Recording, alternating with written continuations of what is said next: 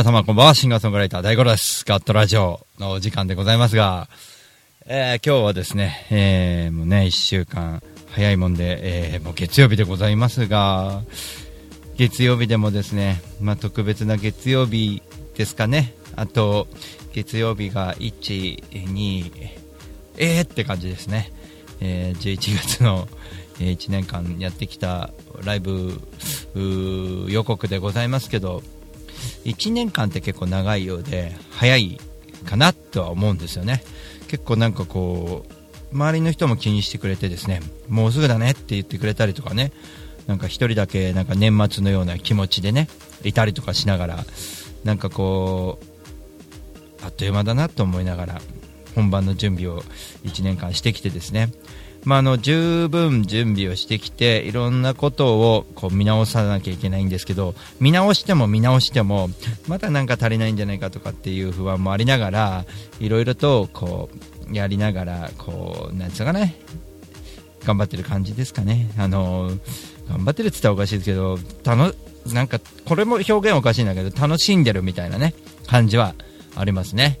なんかこう目標を持って何かをやるってことは非常に大切ですけどもそのもう一つ大切なことを学んだんですけどその裏打ちになる行動力というかその動き、えー人を巻き込んでその巻き込んだ人を巻き込んでさよならとかそんなことをしたらねもうなんつうのかね1回でもういいねこんなのねってなっちゃうわけですよね。ただせっかく出会った人とずっとなんかずっとつながってたいじゃないですか。だから長くつこうつながっていって長いことをまた来年もね行こうまた楽しみにしてるよっていうねのをずっとこう継続するにはどうしたらいいかっていうことはやっぱり人とつながって大切にその人との時間の共有をこううん育んでいくみたいな感じはあるかな。なんか恋人みたいな感じになってますけどね、その言い方がね。恋人を大切にするのと友達を大切にするって、ある意味一緒の部分があるかもしれないですけどね。まあ男の子同士だとちょっとね、あの、そっち系みたいな感じになるかもしれないですけど、まあでも、それぐらいね、まあ友人も大切なんですよね。でその友人がまた音楽聴いてくれてあ意外とその音楽良かったんだねとで僕らはやっぱりアマチュアと言われても仕方ない位置にいてあの意識はプロですけど有名ではない部分ではあるのであのやっぱり人にお願いしなきゃいけない部分があったりあのプロとアマチュアどっちなのみたいなことには非常に難しい答えですよね。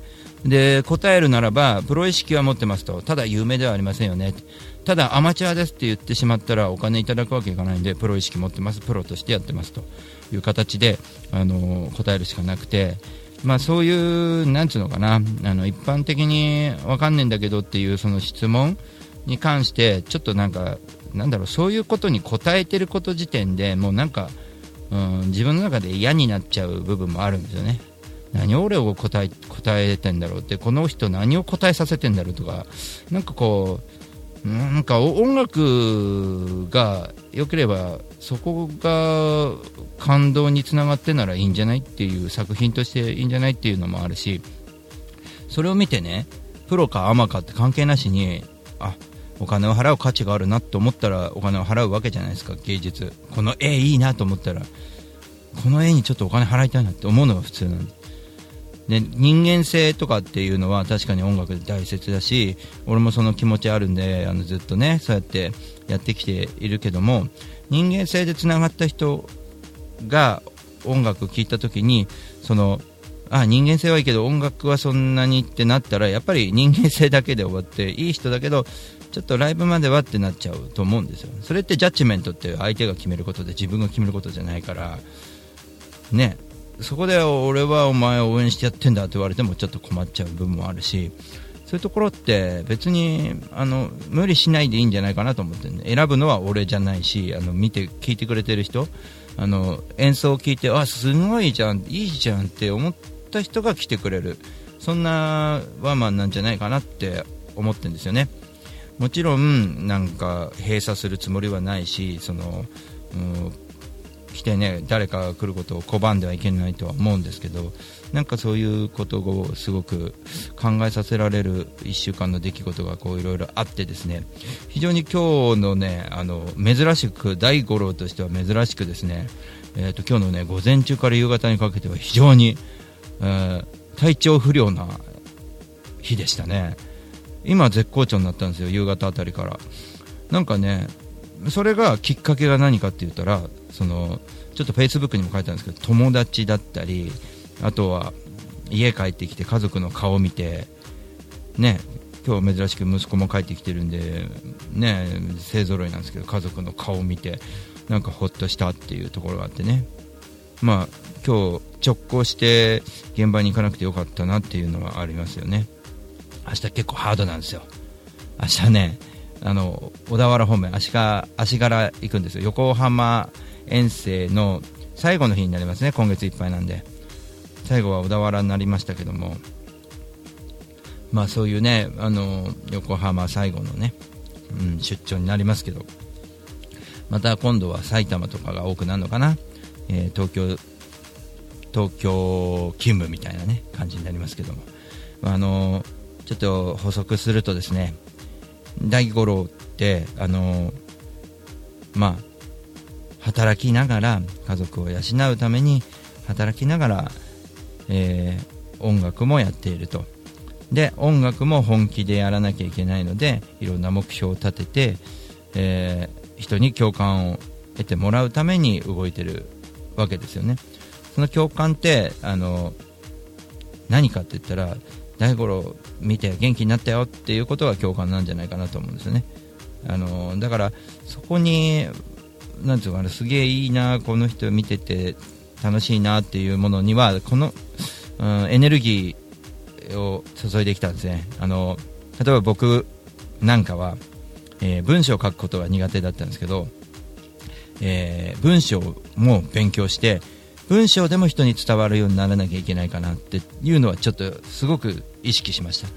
あのー、今日ちょうどねその文章の話になりましたが、えー、後でですね、えー、ライターのですね、え伊藤寛治さんにですね、え取材した音声を取ってありますんでねその辺も流していこうかなと、まあ、思いますのでね、えこの後ですね、え聞いていただこうかと思います、え伊藤寛治さんがですね今度えー、アマゾンアマゾンの違うそれそれ西内さんアマゾンの、えー、キャンペーンを、えー、著書著書あの 本を著書を出すので本を出しますので、えー、その本を出すキャンペーンをやります、えー、アマゾンで、えー、総合1位を、えー、狙って頑張りますということなので僕も、えー、11月6日に、えー応援に行こうかなっていうのは思ってます。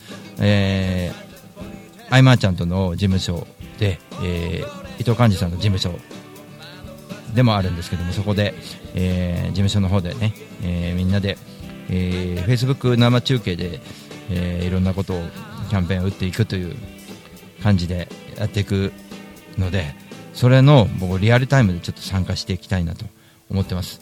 あの、えんまりさんの時はちょっと僕はあの、えー、参加できなかったんでなんかこう臨場感を味わいたいな生で味わいたいなと思ってますんでそれもね行こうかなと思ってますけども。あの、伊藤寛治さんに、えー、ちょっとインタビューしてる中であの僕基本、えー、あんまり、まあ、勉強してるとはいえあんまりなんつうかな頭のいい人間ではないのでいろいろ頭そのなんていうかな頭が良くなるためにいろんな知識を入れてきたけれどもまあもともと勉強されてきた伊藤寛治さんにはやっぱりかなわないわけですよね。そこはやっぱりなんかカバーできるものとしたらまあ音楽だったり自分のねもうなんていうかな生で行動力だったりっていうことでは、うん対抗できるのかもしれないですけどもなんかインタビューという僕の強みでもある音声とか話を伺うということをその伊藤寛治さんでちょっと、えーが相手っていうことでもうちょっと緊張はしましたけどね、えーしっかりこうゆるく聞いていけたらいいなっていうのもあるあってちょっとね、えーその辺もね聞きどころかなと思います。それではぜひ聞いていただこうかと思います。えーっとそうですねちょっと待ってくださいね。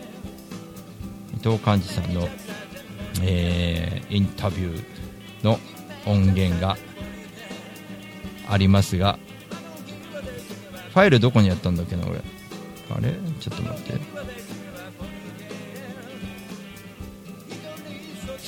どこにやったんだっけな。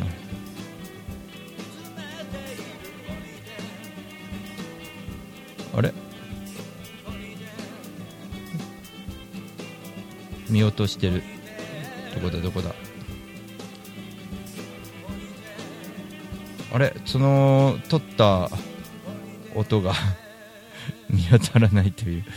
捨ててないよな。ちょっと待ってください資料資料。テクニカルライダー協賛。あれ？ちょっと待ってくださいね。一旦ちょっと CM 流してですね。ちょっとそのファイル探してみますね。あらららら。びっくりだこれ。えー CD の途中ですが、えーここで北海道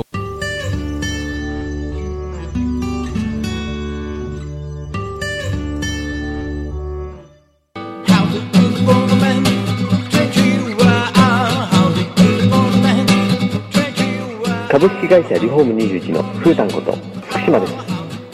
栃木県野木町へ根付いて15年お客様の不便を便利にすることをモットーに営業しております。住宅のリフォームを中心に建物のことなら何でもお任せください。お問い合わせはフリーダイヤル0120-225-254 e メールアドレス r21 リフォームアットマーク gmail.com 福島までお気軽にお問い合わせください。お待ちしております。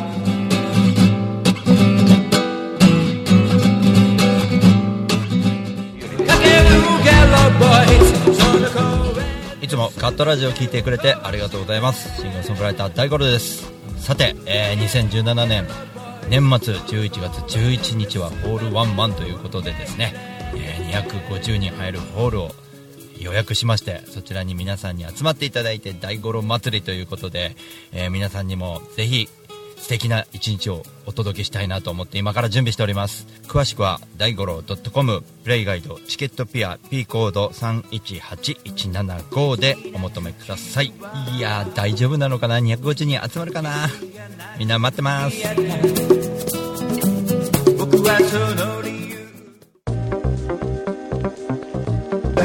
気づきだと思います。それを、えー自前の方に変えたと。自分はここにいるぞ。ってそういう場は僕は結構大事にしてだからこそあの出し惜しみなく全部出がらしになる。やり直しのウェブマーケティング。ア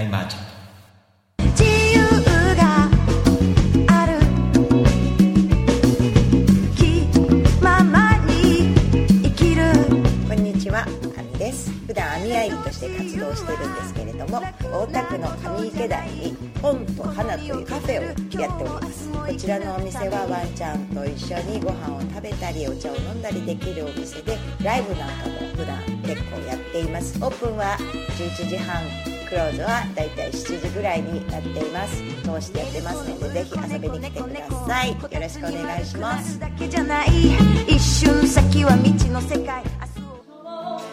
風のように吹かれましょう愛のようにこの葉の筆風のほとりでに遊びに来てね。あ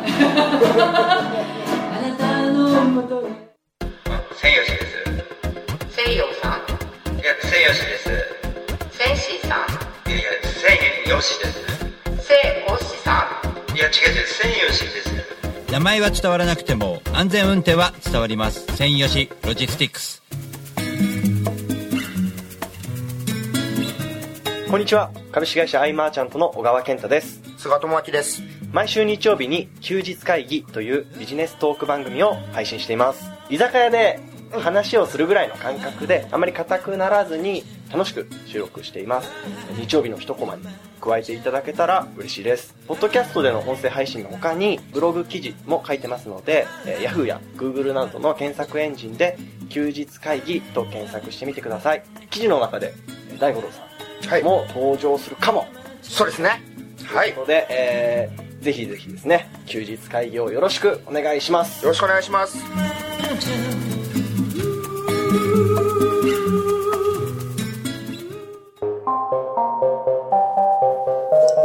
地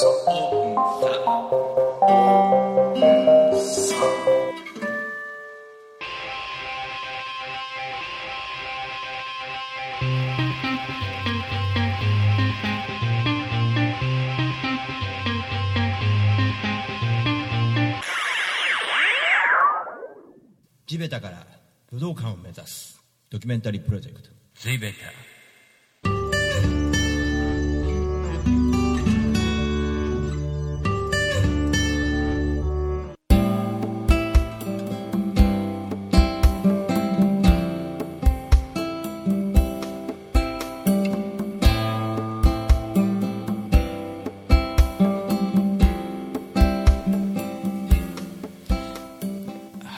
イル見つかりました。えー、っと、大変お騒がせしました。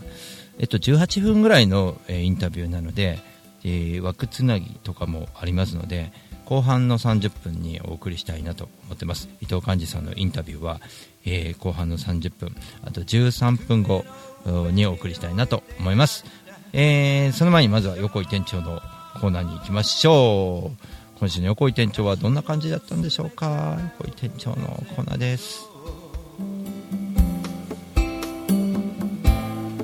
いらっしゃいませ。いつもありがとうございます。神田クラッチへようこそ。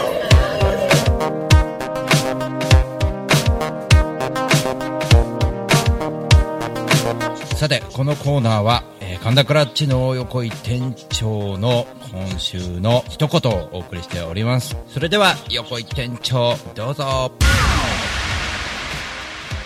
いこんばんは、えークラッチ店長横井です。えー、っとですね本当にこの2週連続ですか台風。嫌ですね。すごい雨でしたね。うちの息子もなんか試合が流れたり練習がであの野球の練習ができなかったりですね、えー非常にフラストレーションが溜まっててなんか息子もイライライライラしてて僕もなんかイライライライラしてなんかつまらないことで口喧嘩したりなんかしてるんですけどもなんかやはり台風一過ということで、えー今日から月曜日、え1週間の一発目、えー外がいい天気になってよかったなと思っております、えー11月ねもうすぐ11月なんですけども11月に入りますとなんといっても僕の大好きな大五郎さんのライブもありますし、えー本当になんか楽しみな1ヶ月が待ってるななんて思っておりますので、えー大五郎さんあとまあ10日ぐらいなんですけども調子はどうですか？えー喉など大事な喉など痛めないように気をつけてくださいね。僕も何かありましたらお手伝いいたしますのでどんどん遠慮なく、えー言っていただければと思っております、えー大五郎さん今どんな心境なんですか？やっぱりドキドキするんですかね。ワクワクの方が多そうですね大五郎さんは。えー本当に楽しみにしておりますので頑張ってください、えークラッチ店長横井でした。大五郎さんあとよろしくお願いいたします。いや元気出ますね。横井店長にね。あの楽しみしてもらってるということで。あの実は今日、えー今日まあ週末ねあの、えーいろいろと抱えてたものがあってですね。それがいろいろと、えーリセットされたのでちょっと落ち着いたところですね、えー一つ、えー困難を乗り越えたらまた一つ出てくるということがありますけども僕の中ではねすごくそういうことも楽しんでやれてるなと思ってますんでね全然こうワンマンのプレッシャーっていうのはそんなないんですよね。あの周りの人の方が心配してくれてて大丈夫なのかとか集客大丈夫なのかってっていう感じなんですけどもあの非常に今回あのやってみて思ったのは、えー、と応援してくれる方の意外性とあと、うん、濃度すごいなんつうのかな濃厚な感じの人たちが集まってくれるのでコンサートが非常に僕の中ではあのミュージシャンが多いというプレッシャーもありますし社長さんが多いというプレッシャーもあるけどもでもその中でちょっと僕の中ではなんかね不思議な感じなんですよね。楽しい絵しか浮かんでこないっていうかみんなが笑顔になっている絵しか浮かんでこないということで。でもちろん喉なんかはねあのあんまりケアしない方なんですけど全然絶好調でおりますのであのーまあ僕の振り絞る何かをまあ全て絶好調じゃなくても、えー出し切ればみんなが納得してくれるそんなコンサートなんじゃないかなっていうことは思っております。横井店長ありがとうございました。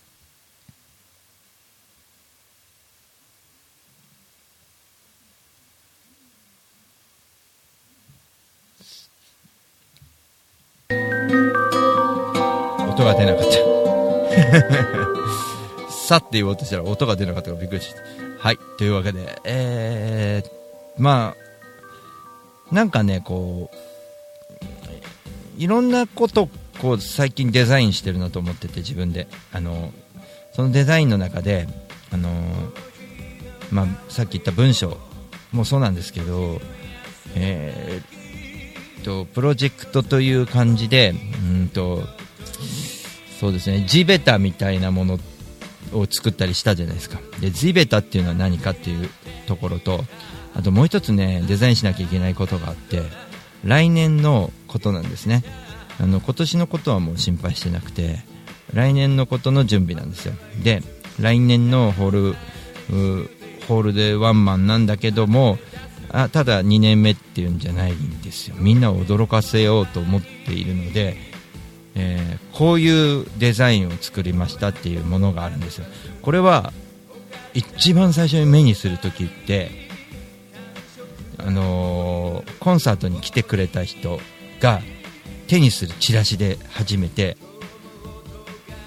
なのでフライヤーにしましたのでそのデザインを見てみんなが僕はびっくりしてくれるだろうなってワクワクしてる部分があります。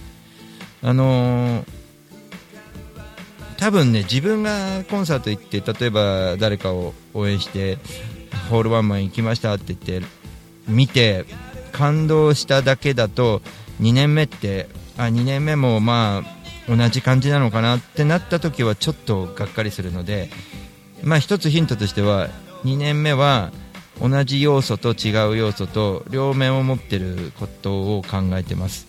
でちょっとまあ、デザインしたって言いましたけど、あのー実はですね1年間かけて今年11月11日までに作ってきたことって何かって言ったらあのみんなと会う会って、え1曲でも聴いてもらうってことをしたりその後みんなで語り合いますよね。その中で出来上がったものがこの11月11日に集約されてると思うんですよ。で僕の演奏の中でそれを表現できればいいかなと思ってるし人と会ってきたことと、えーその結果、ね、ただ人が集まったって、えー数の問題じゃなくて、えー集まった人と何を1年間してきたのかなっていうのを音で表すというね。これなんかかっこいいこと言っちゃってますけど音で表すという、うん、ことを僕の演奏で表現したいなと思ってて。なんかこうそうですね、その1年間の独奏で表現するっていう、まあ、すげえやりたかったことなんですよね。僕がやりたかったことは人集めじゃないんですよね、実はね。大勢の人に見てもらうってことは大事だなっていうのはもちろんあるんですけど、その中で、なんで大勢に集まってもらいたいのかっていうところが大事じゃないですか。なんで大勢に集まってもらいたいかっていうと、やっぱり人に喜んでもらいたいんですよね感動してもらいたいんですよね。で大五郎がやったことって演奏をやったことでうわよかったまた来ようってなったらそれがまた次につながったり新たなものに膨らんでったりオプションができたりまた人と人がつながったりそしたら僕も、えー、といろんなものをあのみんなから学べるじゃないですか。いろんなあこんなコンサートのやり方もあるんだなとか。そうやってこうなんつうかなそういうおじさんになりたい。もうおじさんですけど。だからね人とちゃやっぱ違う部分を見せていきたいなと思っているのがあってうんとそこがすごい悩みどころなんですね。人と違うところを見せていきたいと。なんかねちょっと人と比べてるわけじゃないんだけどなんか自分の中で壊したいからみたいなのもあるしその自分完結自分が思うことが、まあ、やっぱり最優先はされるけどなんかこう同じようなのあったよねってなっちゃうのが嫌ななんとなく分かりますかね言ってることがね。同じようになっちゃわないようにしたいんですよ。何かと似てるねみたいなんじゃなくてあこういうやり方してるのってやっぱ大五郎だからこういうやり方だよね大五郎らしいねっていううーんものですよね。で大五郎らしいねっていうのって何かって言ったらみんなと会話してきてあの僕がいろんな喜怒哀楽ね泣いてることの方が多いかもしれない こう喜怒哀楽を出してえー、行く中で人柄みたいな大五郎ってこんなアホだけどなんかなかなかいいやつじゃんみたいなところがやっぱ今付き合ってる人が残ってくれてるんじゃないかなっていうのがあってそこですよね。そこを大切にしたいんで。まあ必死でねそれを表現するっていう。形を取るわけですよね。あのまあ子供たちもねもう大きくなって非常に僕は幸せじっとしてりゃ幸せなんじゃないかって思うんですよ。音楽ね仕事も充実してるし。でもなんで音楽をやっていくんだっていう欲があるのか。そこの欲って何だろうって思った時に人と関わりたいんですねやっぱりね。大好きな人いっぱい作りたいなと思ってて。だから僕が好きになる人いっぱい作っていきたいっていうことはなんかこうなんていうかな相手からも好かれたいってことにやっぱりつながっていくのかなと思うんでなんかこううんいろんなことやってきましたよ。だからカバー人のなんていうのかな人のサポートに回るとかいろいろやってきたんだけど一番何かが合うなんかしっくりこなかった中でなんか一番人から感謝されたのが僕の場合はその音楽だったんですよね。音楽で感謝されるなんてもう毛頭思ってなくて最初はやっぱりモテたいと思ってやってますからね音楽だって。でちやほやされたいと思ってやってたんだけど違うことに気づいたんですよね。なんかお前のその歌いいんだよその曲がいいんだよとギタギターがいいんだよとかなんかそういうことを言われた時にあのなんかねすごく一生懸命やんなきゃいけないことなんだなってちょっと思ったのが高い目標の原点にあるっていうところですね。それを毎年ホールワンマンで出し続けていくと、うん、これにはもうやっぱり貪欲にいかないといけないなと思ってます。なので、えー、貪欲です。ね、そんな貪欲な僕がですねね伊藤寛治さんの、えー、この後流しますが取材をさせていただきました、えー、その音声をですね一回枠を切って、えー、つなげて少し喋ったら流そうかと思いますので一回枠を整えます。それでは後ほど。一緒に服を見に行ってもつまらないと当たり散らしても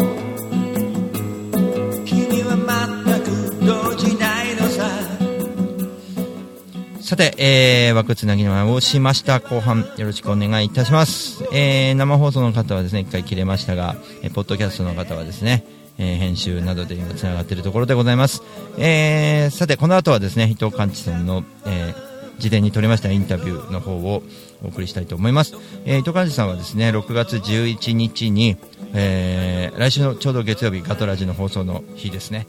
その日に,、えー、に40耐久ですね。48時間。24時間。48時間ですね。の耐久のアマゾンキャンペーンに参加してですね、えー、総合1位をみんなで応援して取ろうっていうところです。僕も応援に行きます。あのー、なんかねあの人を応援する時のそのなんですかこうこう情熱というかねこう一つになるそのなんか興奮っていうのはねもう僕も非常に味わいたいと思いますのでね、あので僕のコンサートよりもですね、まずはその 僕のコンサートよりもって言っちゃったらあれなんですけどね、あのおすすめのライターさんですのでね、ぜひ、なんかこう、僕が、こう、先ほども言いましたけど、前半にも、えーインタビューする中で、えー非常に、え伊藤寛治さんの鋭い眼光、鋭い言葉に、え僕も、えー少し、えー自分の質問もすごく非常に気をつけながらやっているところなんかも聞きどころかなと思います。それでは聞いていただきましょう。伊藤寛治さんと、えー対談でございます。インタビューですね。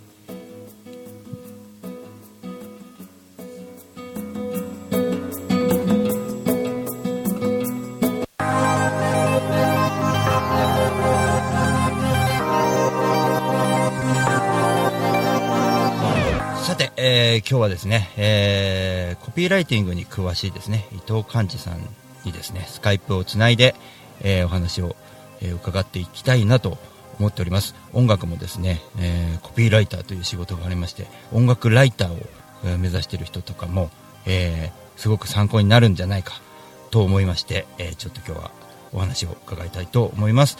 え伊藤寛治さんです。こんばんは。はい、こんばんは。よろしくお願いします。よよろしくお願いします。あはいの伊藤寛治さんでいいんですか？寛治さんなんですかね。か、漢字ですね。漢字ですねえっと死に、死に点々ですね。死に点々ですね。はい、今ちょっとふと自分で振っときながら思っちゃったんですけどね。まあでもいつもあれですよね、カンカンさんって呼んでもらってますよね、確か。そうですね大悟さんには。はい。あの、カンカンさん。僕漢字読めなかったんで、あの、ちと、ちと字の間をこう言ってたんですけどもね、ちゃんとこうやって名前呼ぶと、あの、ちゃんと聞かなきゃなっていう今気持ちになりました。あありがとうございますいえいえ。あのーこの間どうも迷宮でお世話になりました。ああ、いやいやいやありがとうございました、こちらこそ。なんかすごい雰囲気のとこでね、勉強会でしたけど、そう秋葉原のあそこですね。あのはい、アイデアの城でしたっけ？アイデアの城ですね。はいはいはい。いや、なかなかファンタジーな世界観ですよね。ねあれびっくりしました。あーのー僕も演奏したんですけど、あの、カンカンさんもなんか、ちょっと喋った時にすごく緊張されてたから、はいはいはいはい。あ、わ、わかりました、やっぱり。わかりましたね。あの、僕も緊張もらっちゃいましたね、あれで。ああ、そうですか。ごめんなさい。あのね、なんかね、あそこ場所が緊張しましたね。なんででしょうね。そっか。やっぱあの、ん緊張しますよね。あの、後ろの椅子、座ってらっしゃったじゃないですか、あの、すごいやつ。あの、なんて言うんでしたっけ、あれって。なんか、石でできた、すごいやつに座ってて。玉座ですね、玉座。玉座っていうんですか？あの王様の。うん玉座って言うんだ。あれ、座ってみませんって言われたんですけど、僕はいははい座れなかったんですよね。ああ、僕座らされましたね。すごいエンターテイナーだなと思って、あの、すごい学びました、あれ見てて。ポーズを決めてましたんで。カメラマンのね、あの、宮押くんが、押しが強いんで、座らされました。うん。すごいですよね、あれね。いや、もう、もうびっくりしましたけど、あの、僕もああいうの見習ってね、あの、座るようにこれからしようかなと思いましたけども。はい。さて、あの、伊藤寛治さんは、寛治さんはですね、あの、普段、あの、コピーライティンはい。グをされてますが、あの、えーどういった仕事なんでしょうか？あ、なるほど。えー、一言で言うと、その、商品を売るための文章の専門家なんですよ。自分の肩書きを分かりやすく言うと。なるほど。はい。えーお客様がですね、例えばその、売り上げを上げたい、伸ばしたい、えー法人さん、会社さんですとか、あとは、えー個人事業主の方、あだったりしますね。そういう方に、その、文章の書き方を教えたりしてるのが今のメインの仕事です。はい。それからの自分でも文章を書いて、えー商品を作ってセールスするっていうこともやったりしていますね。じゃあ文章を書くとなった時はやっぱりカンカンさんに聞いたら結構いい感じで教えていただけるとああ、もう僕で力になれることがあれば、ぜひ。はい。ああのちょっと意地悪な質問かもしれないですけどた例えばあの、えー音楽ライターやりたいですって子がいた場合、はいはいはいカンカンさんのとこ行ってちょっと、はいはいはいえー音そのライティング教わりたいですって言っても大丈夫やなもんなんですか？僕は嬉しいですけど、多分、でも目的多分違いますよね。その音楽の、要は歌詞のライティングってことですよね。えっとですね、そのライティングではなくて、えーと例えばあのミュージシャンの,、あの人の CD をこう批評するライティングの仕事があるんですよ。はっはー、なるほど。えっと、この CD を聞いた感想はこういう感じで、えっとエレクトロニカでここがこういう感じだから、えーもうちょっとこういう風になれば、えー世に渡った時にどうのこうのとかそういうことを書く仕事があるんですね。なるほど。あ、結論から言いますね。はい。あの、多分、あの、役に立てないんですよ、えこれ。そうなんですか。そうそうそうそう。これ驚きなんですけど、ええでえー基本的にその商品を売るための文章っていうのは人を動かして、うんあの、商品を買ってもらうための文章ってことなので、えー結構その音楽ライターの方もその CD に興味を持ってもらう文章を書くので似てると思うんですよね。はい、そうですね。でも、あのー僕が扱ってる分野ってコピーライティングってものの中でもセールスコピーライティングってやつなんですよ。要はセールスですね。売るためのコピーライティングってやつなんですよね。なるほど。あ、はい。あの、それは売るためだ、あの、なんだろう、こう、何かを売るためのセールスであるから、という意味で、はい。で、えーなんですけど、その、セールスコピーライティングって結構その、意外とテンプレートなんですよね。その、結構やり方決まってるんですよ。あ、そうなんですね。逆にその芸術的な側面とか、うんオリジナリティとかって入れちゃいけないんですよ。入れると売れなくなるんですよ、逆に。ああ、そういうことか。で、あの、逆にその音楽の場合っておそらくその、オリジナルの部分が価値になるじゃないですか。うんうんうん。その、なので、はい。あの、多分僕が音楽ライターの方の文章を添削して、僕のこ分野のセールスコピーライティング的にベストな文章にしたらすっごくつまんなくなると思います。えー、そうなんだ。本当に、うん。えーでもなんかちょっと、あの、カンカンさんの文章を読んでると、はい。あの、引き込まれるというか、その、うーんと、意外に、あ、こういう軽い、な軽いって言ったらおかしいんですけど、なんだろう、はいはいみみんなに寄り添った言葉結構使うじゃないですか。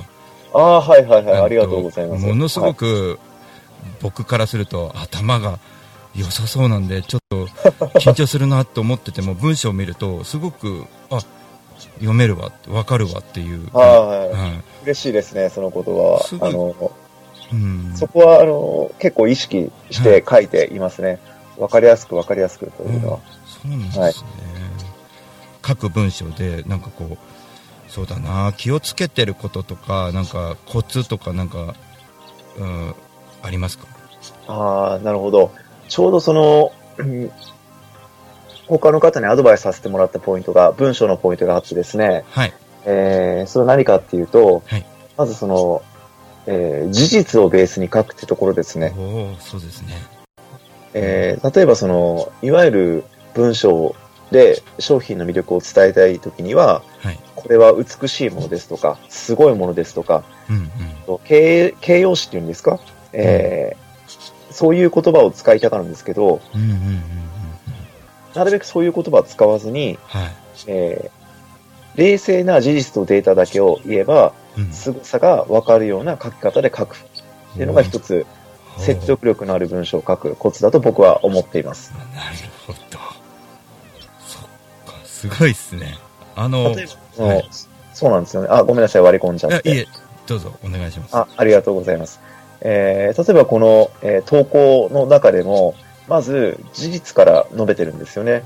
その、えー例えば NHK や全国紙に取材されてるっていう事実を先に出して、だからこの人は、えーカウンセラーの草分け的存在存在なんですよって言われたら、なんとなく、あ、そうなんだなってくるじゃないですか。そうですね。うん。それがその事実とかデータがなくて、えーこの人は草分け的存在なんですよってだけ言われたら、なんかこう、しっくりこないですよね。本当なのかなっていう。うんうん。そこの事実のバランスは結構、あの、僕自身書くときに気をつけてるし、うんえー人様の文章を添削させてもらうときにも結構気をつけてる視点ですね。なるほど。なんか、いつも思うんですけど、その、こう、はいいさっき寄り添った文で言ってますけど、こう、わかりやすい文で、あの、あの、例えば言葉も、ちょっと軽くビビると思いますか？みたいなことを書いてあったりとか、はい。あの、ちょっと、僕らでもわかるような書き方、プラス、その、なんつうの大げさすぎずにあのしっかりとさっき言われたように事実みたいな感じで書いてるんで非常に僕もスッて入ってくるんですよねこれ読んでて。ああ、ありがとうございます。だと思うんで僕も非常にあの文章を書くときにあのこういうのがいいなって思ってこう参考にする一つの題材になるなと思ってましていいなと思いますね。あありがとうございます。あとなんか他にあったりとかってするんですか？そうですね、あのー今、大五郎さんが、えー文章を読みやすいなって言ってくださったときに、はい。えーえーポイントが2つあって、はい。え1つ目が今言ったその事実に基づいて書くっていうところなんですけど、もう一つその大五郎さんが言葉の使い方、選び方って言ってくださったじゃないですか。はいはいはい、はい、スッと入ってくる、ビビるとか軽い言葉ってことですね。うんこれをつあの誰でもすぐ使えるようになる方法があるんですよ。うんで、これってもう単純で、あのー書いた文章を印刷して、あの、音読してみることなんですよ。もしくは、あの、お子さんがいる方はお子さんに音読してもらうこと。それで、音読してて詰まったら、そこは NG なんですよ。と言いますと？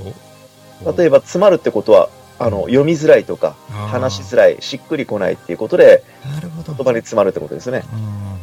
なので、そこでスムーズに話してもらえるような、子供でもスムーズに話せるような、自然な言葉にすれば、誰にとっても分かりやすい文章になりますよね。なるほど。ちょっとグッとくるというかスッと入ってくるってことですねそうです、そうです。というのは結構気をつけてますね。これ文章何でもそうですけどねあのそうですね動画見ててもグッときたりする時もあるスッと入ってくるっていうのもあるけど文章にもそういうのあるんですねやっぱりありますね。なるほどなんかこううーっとそういうの情報とかのカンカンさんの、まあ、き言える範囲でいいんですけどなんかこうどっかから入れてたりとかするんですよこの言葉とか今こういうのが、えー旬だなみたいなこうおすすめだよみたいな何か持ってたりとかっていうのは常にはいはい。えーそれはその文章の書き方っていうことですか？えっとそうですね文章にこう何か入れ込んだりとかするんですか？なんかその時の旬になるものとかああ、なるほど、なるほど。そうですね。うーん。例え話を意識しますね。例え話を使うときは。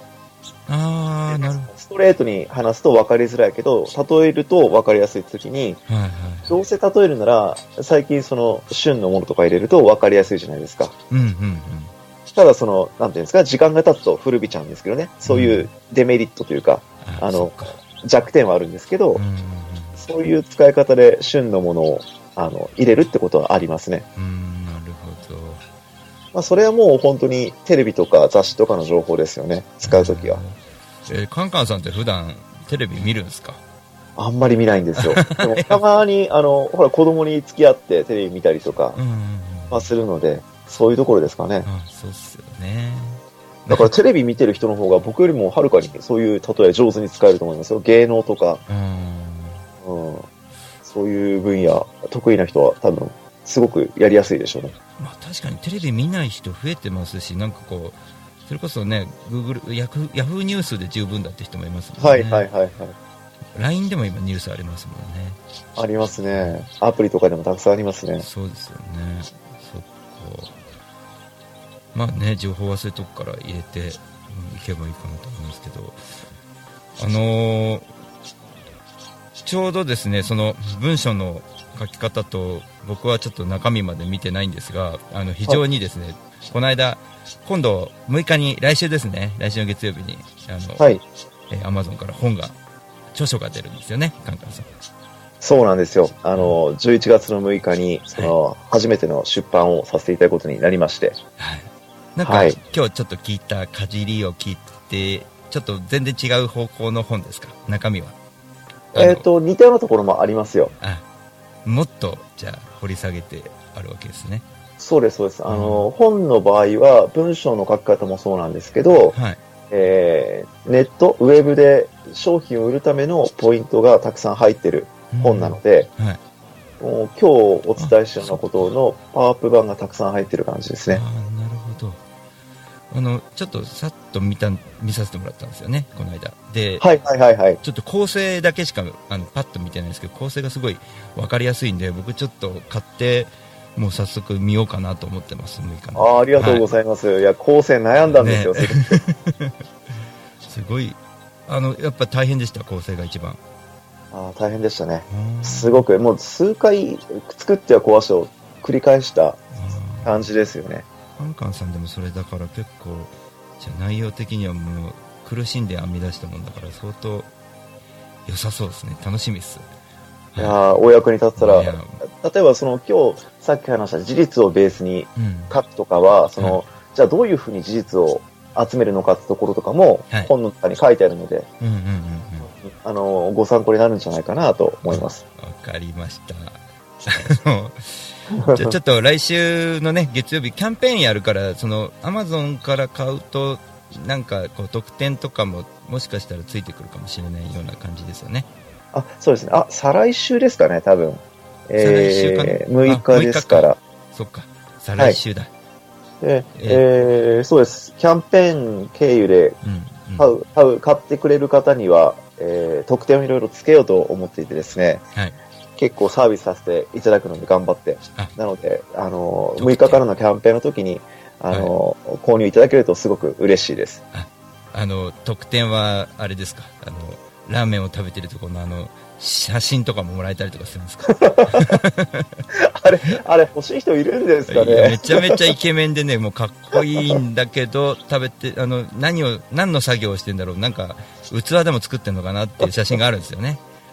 ああ、そうです。今、Facebook のアイコン写真ですよね。そうですね。はい。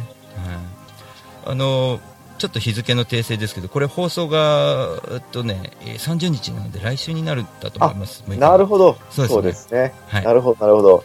えっと、で、えっと、Facebook で、う伊藤寛治さんとつながりたいって申告が言っても大丈夫なんですか？全然歓迎です。大歓迎です。わかりました。なんかぜひね、僕も、その、リアルタイムで、ちょうど僕もコンサートと重なるんで、あの、人事じゃないというか、その、なんかこう、リアルタイムでですね、その、本が出た時にこう、ん何枚売れる、何冊売れるんだろうっていうのもちょっと僕も楽しみにしてて。いやー頑張ります。はい。大五郎さんも11日にライブ、僕行くんで。あありがとうございます。はい頑張ってください。ありがとうございます。なんかね、そういう勝負する時のね、なんかこう、お応援する時のこの一環となったあの感覚って結構去年僕もちょっと感じたんで、ね、今年もなんかすごい楽しみにしてますね。その、カンカンさんがこう、どんな風に 不安になるのか、落ち着いてるのかっていうのも見たいなと思って。ちょっと僕6日の月曜日 B はちょっとね、行け、行けると思うんで行きたいなと思ってますんで、夜、夜だけでも。あありがとうございます。お待ちしています。事務所で。はい事務所のあの方に行こう、かな Facebook ライブで出出演してください。い そうだ、Facebook ライブやるんですよね、生放送。や、もうゲストをたくさん呼んでやろうかなと思ってて。あー僕もちょっと裏でこそこそガガトラジオ10時ぐらいだったら始めるかもしれないですね。あれ月曜日なんですもんね、6日も。確か。あ、そうですね。ええはい。なんかすごい、いや、本当そういうの楽しみなんでね、ライブの方も見ながら、すごいな、こいつら楽しそうだなと思ったらみんな本買ってもらったらいいなと思いますね、本当に。あ楽しんでもらえたらと思ってます。はいはい。祭りだと思って。はい。うんで、あと読んだ後も僕もちょっと感想をちょっと、なんかブログかなんかで僕も書こうかなと思ってますあありがとうございます。恐縮です。ありがとうございます。ありがとうございますというわけで、ちょっと、あの、ミュージシャンも、まあ、どんな業種やっててもね、あの、文章を書くっていうのは非常に大切なことなんで、あの、ぜひね、カンカンさんにいろいろ教えてもらったらいいんじゃないかなって僕はちょっと思ってますので、ぜひ、よろしくお願いしますということあ、で。こちらこそよろしくお願いいたします。はい。あとなんか言い残したこととかありますか？そうですね。えー、いえ、特にないと思います。いや、本当に大五郎さんもライブ頑張ってください。はい。もうブログで紹介させていただくのであ。ありがとうございます。頑張ります。じゃあまずはカンカンさんの応援で、その後は僕のライブに来てもらうという感じで。はい。ありがとうございました。えっ、と、今日はですね、えっ、と、コピーライター、えービえっ、とな、ビジネスコピーライターでいいんですかね？えっとえーセールスコピーライターですかねセールスコピーライターですね。はいセールスコピーライターの伊藤寛治さんに、えースカイプをつないでお話を伺いました。ありがとうございました。はい、ありがとうございました。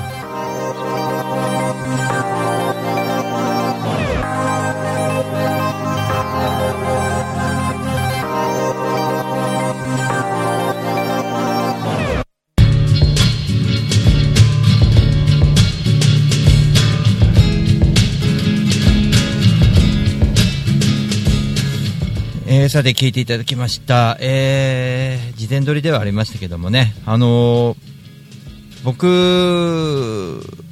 聞いててバカだなと思いながら聞いてて、なんかこう、まあ人から話聞くっていうのもなかなかね、あの非常に難しいあの勉強になりましたけども、あの文章が強くなると皆さん武器になりますのでどんな業種の方も音楽をやってる人ももちろん必要かなと思います、えーカンカンさんの本を買っていただいてでキャンペーンの時になるべく買っていただいてで内容を見て、えー売れるようになるように、えーカンカンさん構成を練ってえーそういった内容の本になってます。非常に僕も楽しみにしてる本ですのでね。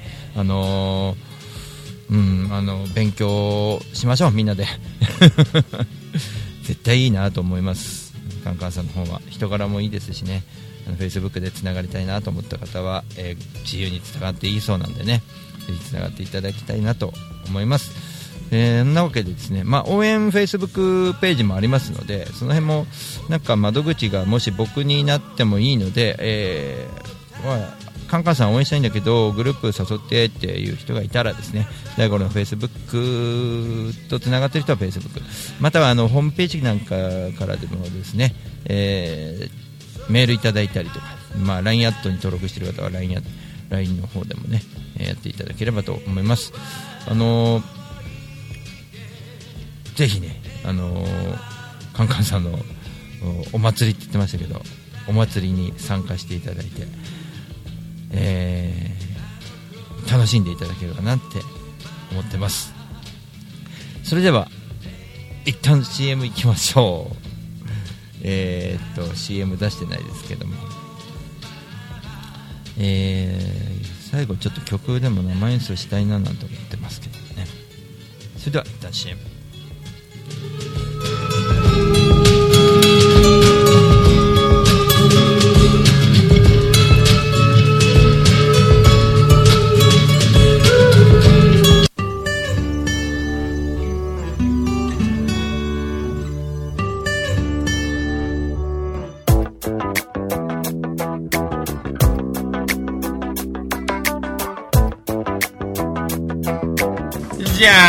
スタファライイェイイレゲバヤマン朝から晩まで晩から朝までやってますよでで遊び来てね大盛りだよ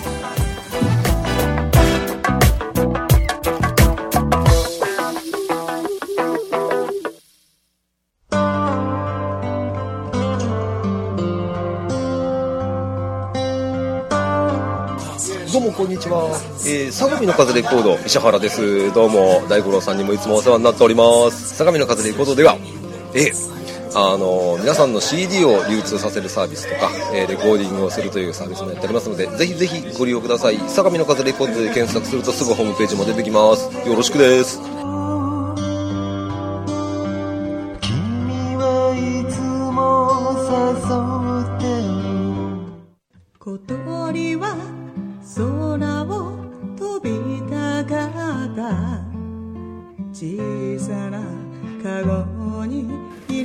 川端みゆき歩き続けよう7曲入り1575円です。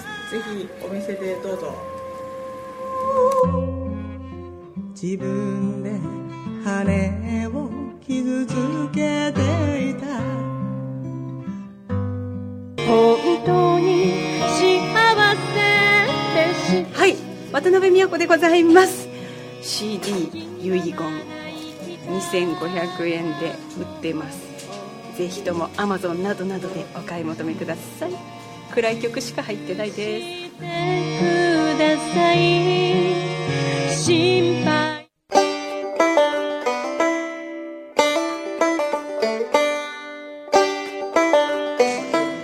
あどうも、えーあポニーです。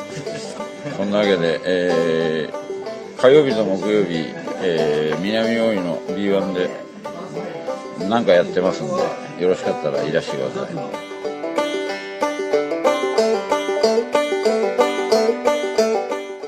声を上げて声を上げて生きていると。ニューアルバム「今ここにいるということ」えー、Amazon、シャクータ、iTunes などなどで発売中でございます。よろしくお願いします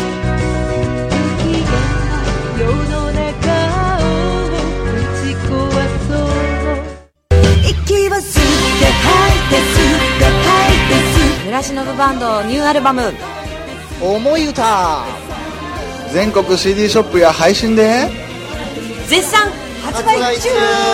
信じよう日本。吸って吐いて吸って吐いて吸って吐いて吸って吐いて吸って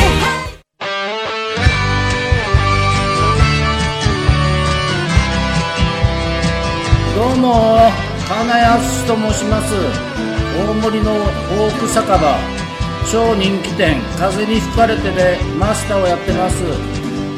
では皆さんお店に来てください。お待ちしてます。みんな楽しく歌いましょう。俺もギター弾きますよ。照りつける日差し。旗を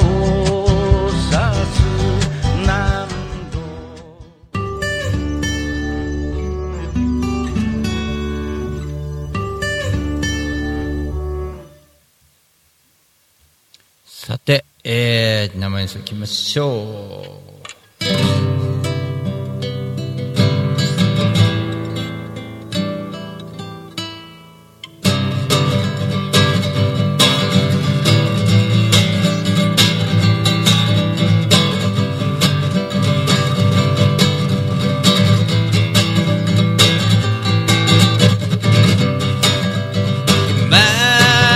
Imagination